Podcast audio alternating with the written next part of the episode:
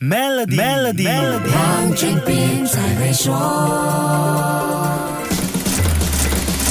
你好，我是黄俊斌。小时候，我们常听长辈说“吃饭不知米价贵”，幸福的我们也确实不知道米价贵，因为政府通过供应管控和津贴维持我国的白米价格稳定。即使这样，我们也不能不关注当前国际市场的大米供应情况。国际大米供应发生明显变化，很有可能会影响我国的津贴机制。这一集我们就来科普和了解一下全球大米供应情况对大家每天吃的白米有什么影响。Fitch Solutions 惠誉解决方案公司最新的报告显示，全世界今年将面对二十年来最严重的大米供应短缺。报告预测，二零二二、二零二三年全球大米供应短缺数量预料将会达到八百七十万公吨，这是二零零三、二零零四年以来的最高纪录。全世界在二零零三、二零零四年曾经面对高达一千八百六十万公吨的大米供应短缺。庆幸的是，我们在国家津贴机制下似乎没有感受到供应短缺造成的价格压力。话说回来，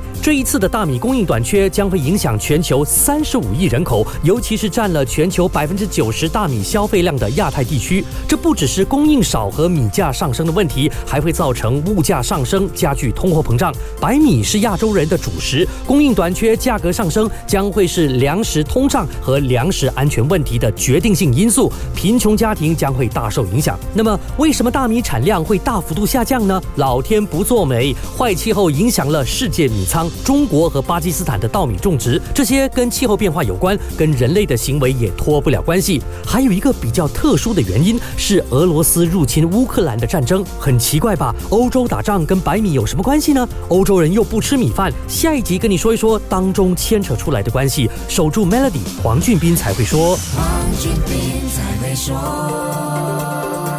与 Maybank Premium 一起发掘量身定制的财富机会，您还有机会赢取 Apple MacBook Air、黄金及更多奖励。浏览 Maybank Premium Wealth. dot com slash rewards 活动日期为二零二三年五月一日至八月三十一日，需符合条规。